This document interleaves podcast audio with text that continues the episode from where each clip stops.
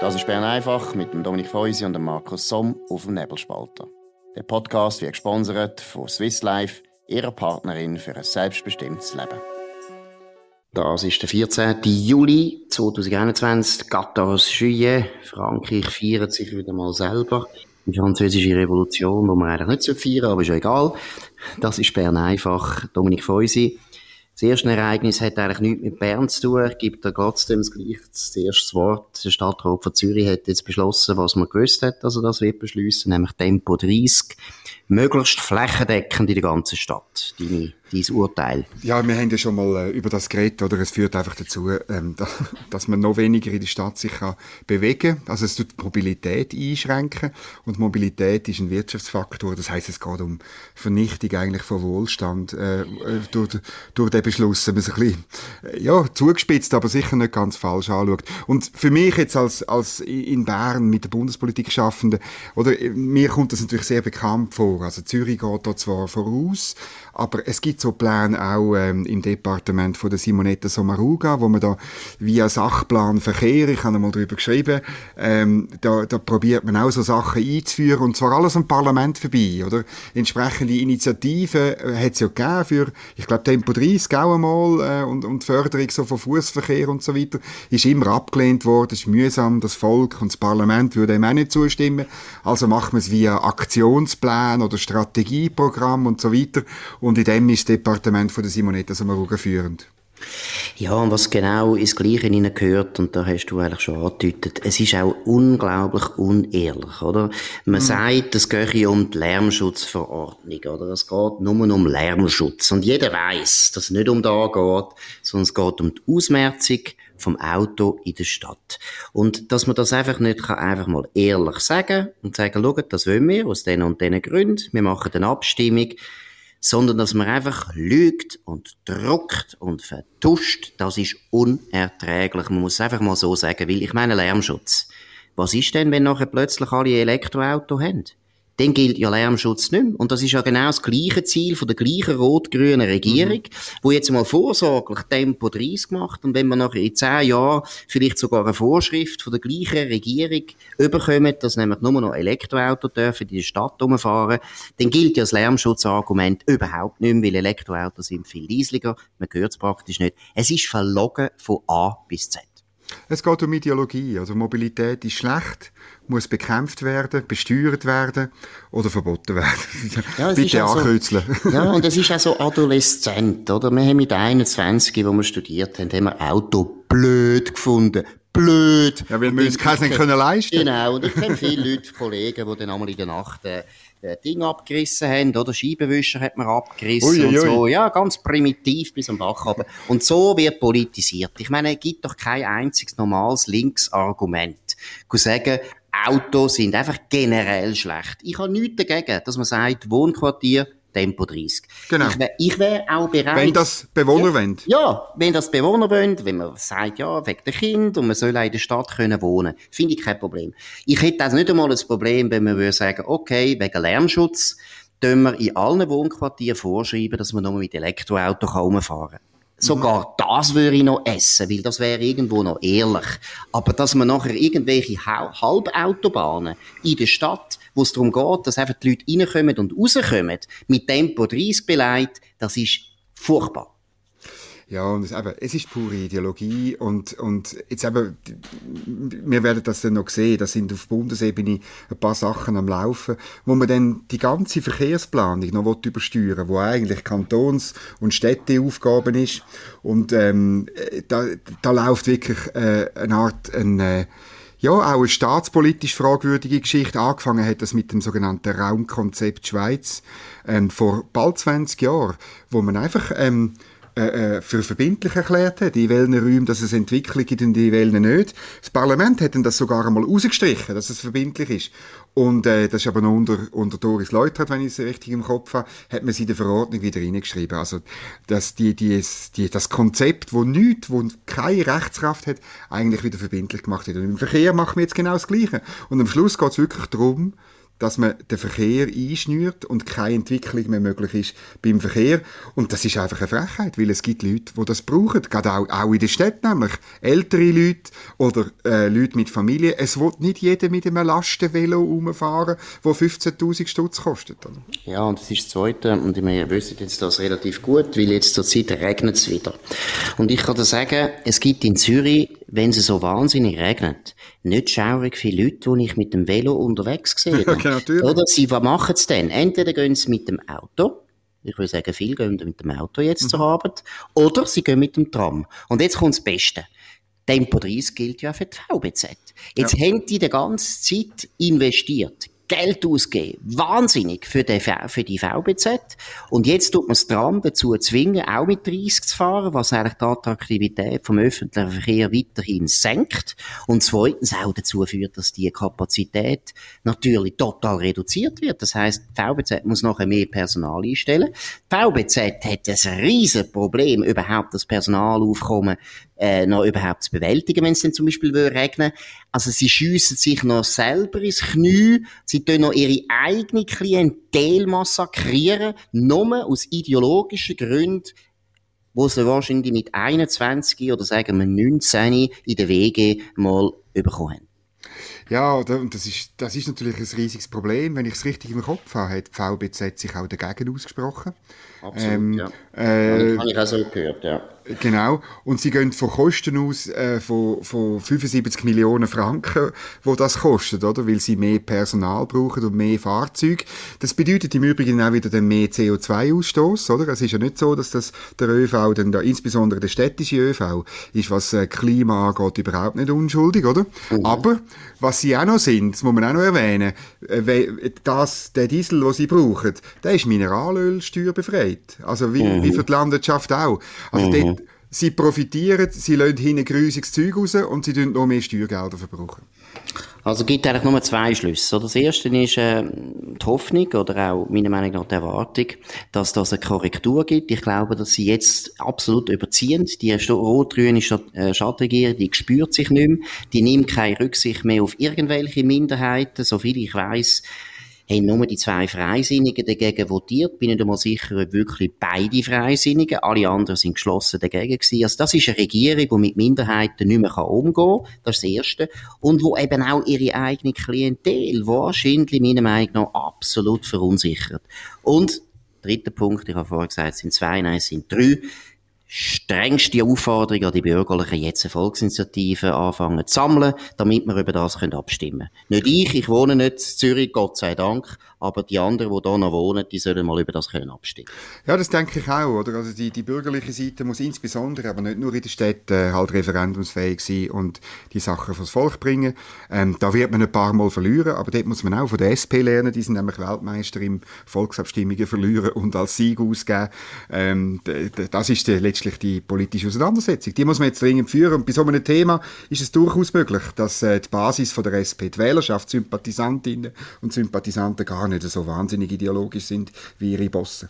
Absolut. Und dann haben wir noch das zweite Thema, das du äh, sehr stark beobachtet hast, nämlich Ja. EU und Forschung. Was ist da passiert? Ja, es ist jetzt heute offiziell, was man eigentlich schon weiß, also dass die EU jetzt wirklich äh, mindestens das erste Jahr 2021 bei Horizon Europe, dem Forschungsprogramm 95 Milliarden, ist der, äh, der äh, für, sieben Jahre ähm, ohne die Schweiz macht. Ähm, äh, das ist erwartet worden. Ich finde es auch gar nicht so tragisch. Wir werden aber ganz sicher in den nächsten Tagen äh, Katastrophenmeldungen von den Unis hören. Man muss dazu wissen, dass äh, die Schweiz hat ja 6,3 Milliarden bereitgestellt. Darauf will die EU jetzt offenbar verzichten. Und ähm, es ist aber so bereitgestellt worden, dass man das Geld auch kann eben in der Schweiz einsetzen Also nicht auf Brüssel schicken, sondern in der Schweiz einsetzen, dass wir weiterhin können, äh, die guten Leute, die wir wollen, in die Schweiz holen. Dass wir die können holen Und das finde ich gut. Holen wir die besten Wissenschaftlerinnen und Wissenschaftler von der ganzen Welt, nicht nur von der EU. Bitte sofort die holen, anstellen in Zürich, Basel, Bern, Genf, wo auch immer, wo es passt, wo interessante Projekte sind. Ähm, machen wir das ohne Brüssel, ohne den Topf. Und das ist, ja, Also was man vielleicht auch wieder mal muss sagen, ist einfach, ich meine, wir haben da eine längere Vertragsbeziehung mit der EU, auch was, auch was das Forschungsprogramm betrifft. Ja. Und ich muss einfach mal sagen, unter normalen Vertragspartnern ist das einfach nicht üblich. Die ganze Zeit das erpresserische Verhalten von der EU, das könnten sie sich jetzt langsam mal sparen. Das bringt nichts. Es ist auch einfach enorm verstörend, dass jemand, der immer sagt, ja, wir sind alles Europäer und wir sind eine Wertegemeinschaft, ja. sich auf eine Art verhaltet wie in einem übelsten Bazar. Nein, Bazar ist es, nein, das stimmt nicht. Bazar ist ja eigentlich ein guter Markt, wo zwei ja, genau. Leute miteinander fälschen. Nein, es nein, ist Imperialismus. Es, ja, es ist Imperialismus. Sie verhalten sich, wie sie sich früher noch, alle die Länder sind ja alles Kolonialmächte gewesen, im Gegensatz zu der Schweiz. Deshalb haben wir die Erfahrung nicht, wie man mit Kolonisten umgeht. Also die Franzosen und die Deutschen und äh, was man sonst, Holländer haben natürlich auch eine Kolonie gehabt, die behandeln uns einfach, als wären wir eine Kolonie. Da verstehe ich nicht, das sollte aufhören.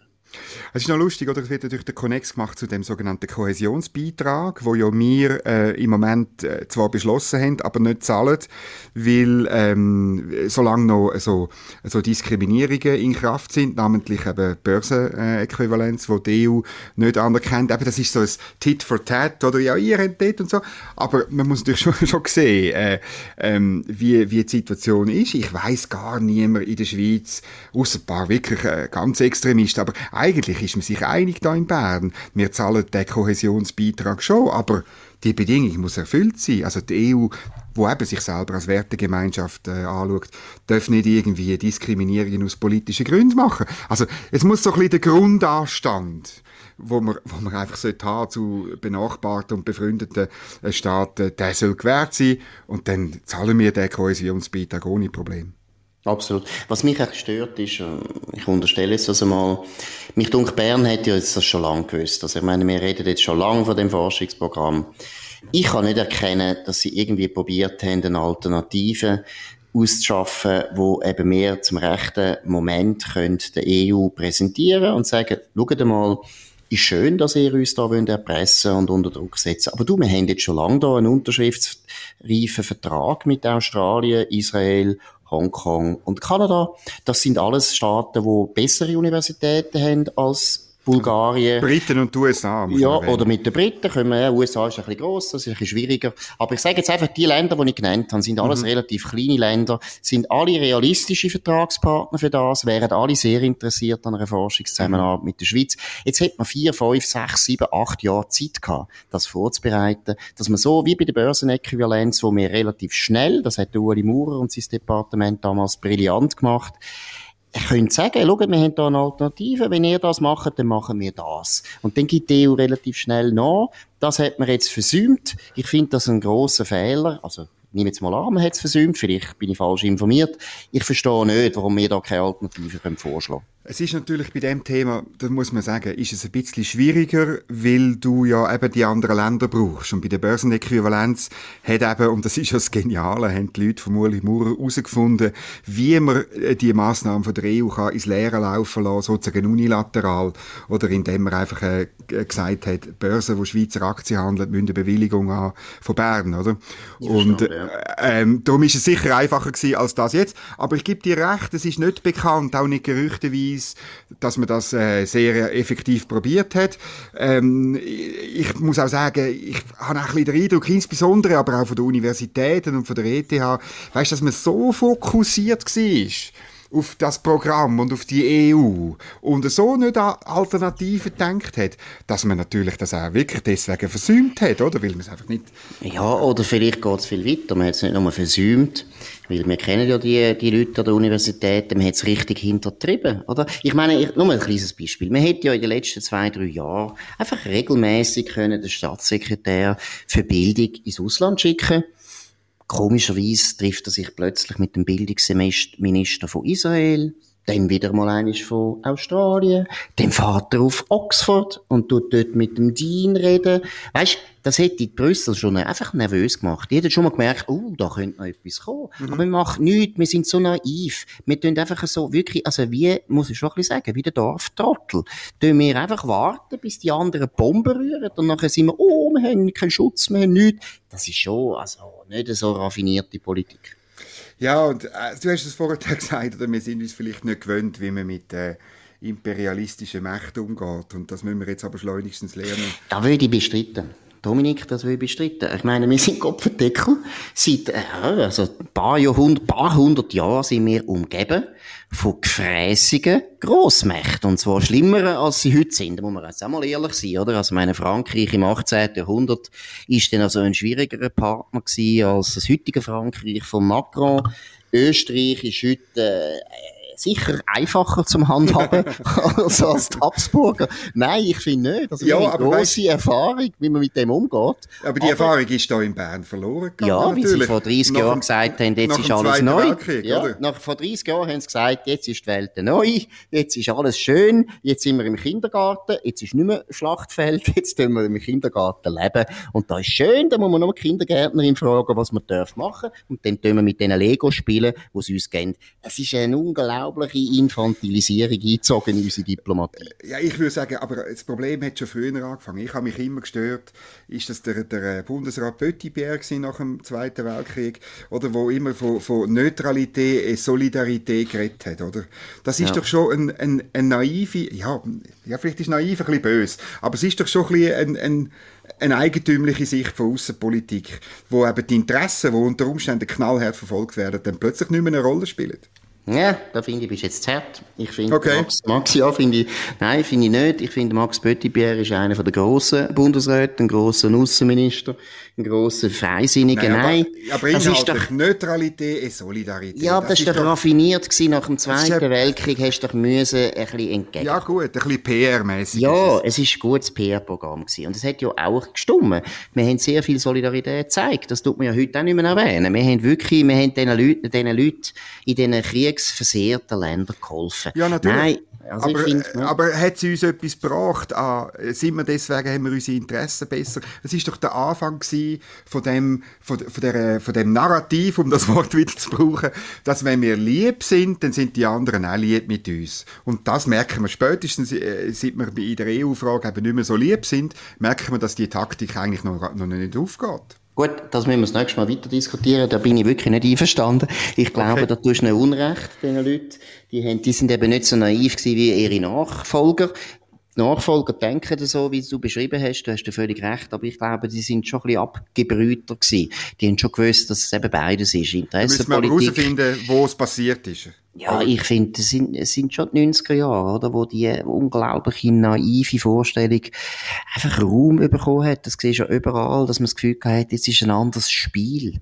Der Nationalstaat gibt's nicht mehr, die EU ist das Friedensprojekt. Das hat man alles nicht gefunden in den 70er und den 80er Jahren.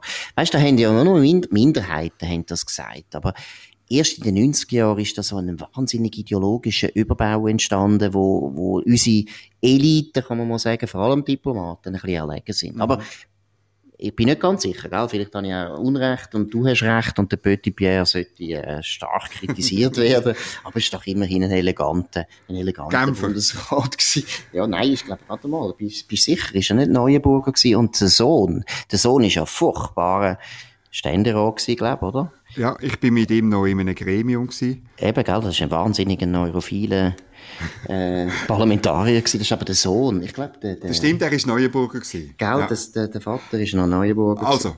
Ja gut, also das ist Bern einfach gewesen, an dem 14. Juli. Jetzt haben wir 2021, jetzt haben wir nicht einmal über Frankreich, unseren lieben Nachbar geredet, wo wir so bewundern und gern haben und, und wo Macron, wir alles machen. Der Macron, der Macron wird ausgebaut. Hast du das am, am, am Umzug? Er ist ah, ausgebaut worden, wie wahnsinnig, ja. Ah, das ist interessant. Wegen was? Einfach, weil, weil sie unzufrieden sind wegen der Corona-Politik? Ja, was? und insbesondere wegen der Impfpflicht, also offenbar. Also hat man so Sachen gerufen und, äh, ja, ja. Und, und so ein bisschen allgemeine Unzufriedenheit. Es ist noch, es ist noch komisch, wenn du die Champs-Élysées abdefilierst, oder? Und rechts und links rufen Buh und Ja, das ist nicht schön. Das also, ist nicht schön und das ist in Frankreich immer ein gutes Zeichen. Das heisst, bald die nächste Revolution. Genau, genau. und äh, dann interessiert uns, dass dann wieder was in Frankreich passiert. Aber noch einmal danke für die Aufmerksamkeit. Das war Bern einfach gewesen, an dem 14. Juli 2021. Wir hören uns morgen wieder zur gleichen Zeit auf dem gleichen Kanal. Das war Bern einfach mit dem Dominik Feusi und dem Markus Somm auf dem Nebelspalter. Der Podcast wird gesponsert von Swiss Life, ihrer Partnerin für ein selbstbestimmtes Leben. Den Podcast könnt ihr auf nebelspalter.ch abladen und auf allen gängigen Plattformen wie Spotify oder Apple Podcast und so weiter.